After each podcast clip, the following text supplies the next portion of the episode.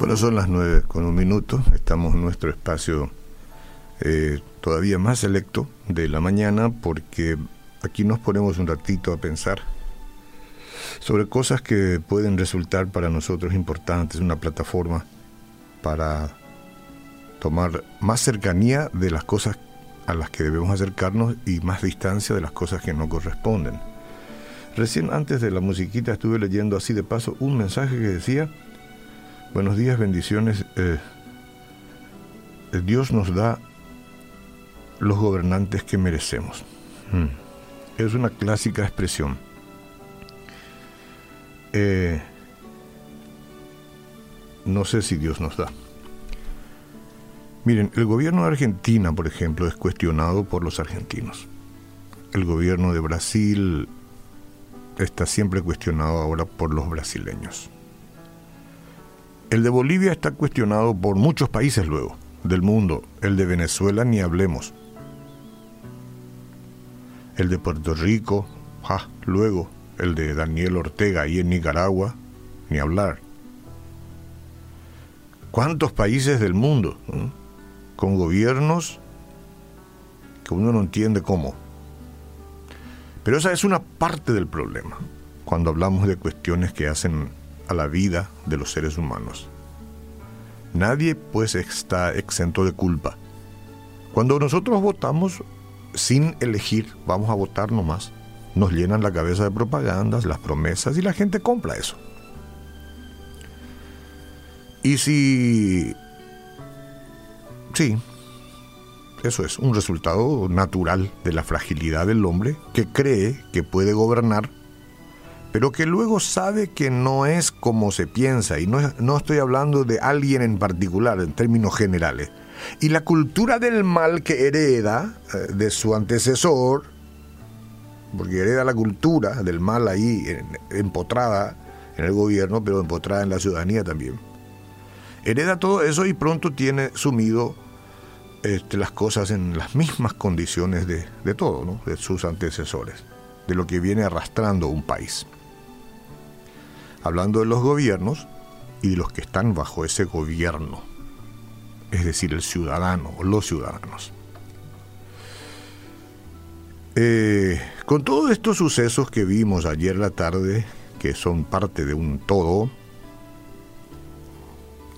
algunos no encuentran reposo para su espíritu. Me voy de acá. Son unas expresiones que fácilmente se escucha. La mayoría de nosotros sentimos ganas de gritar esto muchas veces en algún momento de la vida. En todos los sentidos, cuando sentimos que una circunstancia es angustiosa, o cuando la presión de la rutina diaria parece insoportable, una reacción común es el deseo de escapar, irnos de acá, ir de la casa, dejar el lugar de trabajo. Ya sea que el estrés esté relacionado con el trabajo donde estás, o una relación, ¿ah? o cualquier situación que parece demasiado difícil de manejar. Anhelamos alivio.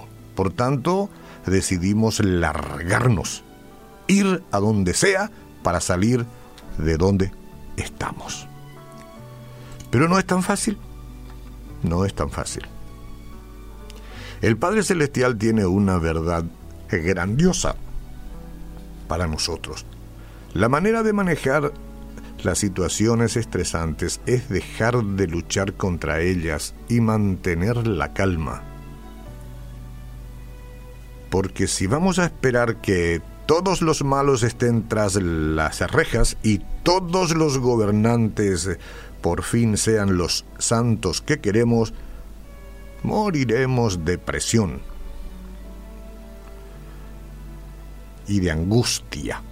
Por lo tanto, si bien es cierto, anhelamos que estas cosas cambien, nosotros tenemos que encontrar la calma en alguien que es mayor.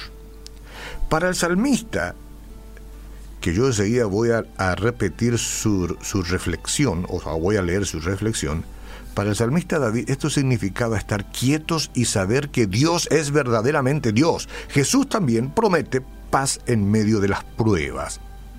Cuando no insistimos en los problemas y los confiamos a su cuidado. No nos desentendemos de la realidad.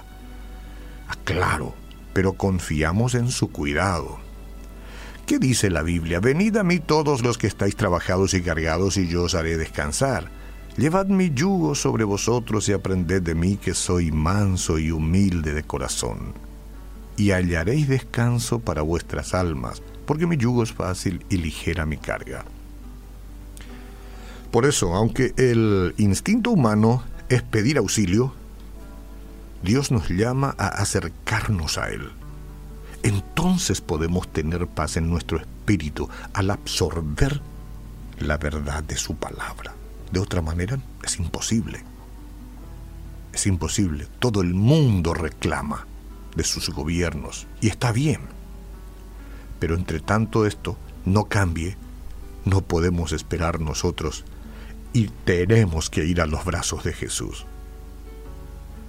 El Señor quiere que sepamos quién es Él. A medida que, que nosotros creamos en la verdad de su soberanía, Tuya es, oh Jehová, la magnificencia y el poder, la gloria, la victoria y el honor, porque todas las cosas que están en los cielos y en la tierra son tuyas. Tuyo, oh Jehová, es el reino, tú eres excelso sobre todos, y las cosas que pasan en el mundo no nos harán desconfiar de Él. Entonces, entonces, este, esa bondad absoluta, de sus planes debe darnos confianza. También ese profundo y permanente amor que Él tiene por nosotros. Porque dice la Biblia para que habite Cristo por fe en vuestros corazones a fin de que, arraigados y cimentados en amor, seáis plenamente capaces de comprender con todos los santos, es decir, todos los de la fe, cuál sea la anchura, la longitud, la profundidad y la altura, y de conocer el amor de Cristo que excede a todo conocimiento, para que seáis llenos de toda la plenitud de Dios en un mundo de aflicción. Bendito seas, Señor. Y es entonces que nos va a resultar más fácil estar quietos y saber verdaderamente que Él es Dios.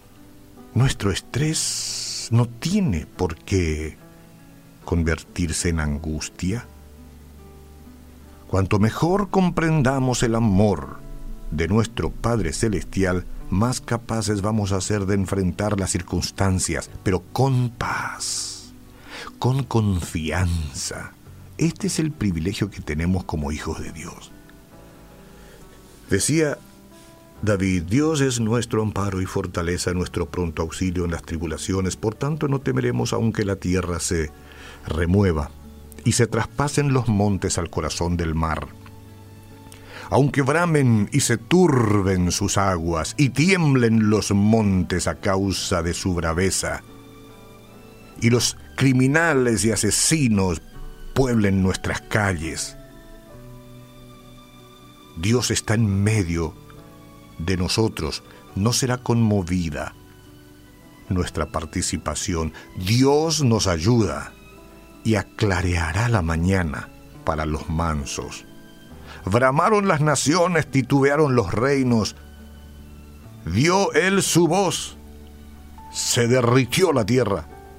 Jehová de los ejércitos está con nosotros, nuestro refugio es Dios, el Dios de Jacob, bendito seas Padre vengan y vean las obras de Jehová, que ha puesto asolamientos en la tierra, que hace cesar las guerras hasta los fines de la tierra, que quiebra el arco, corta la lanza y quema los carros en el fuego.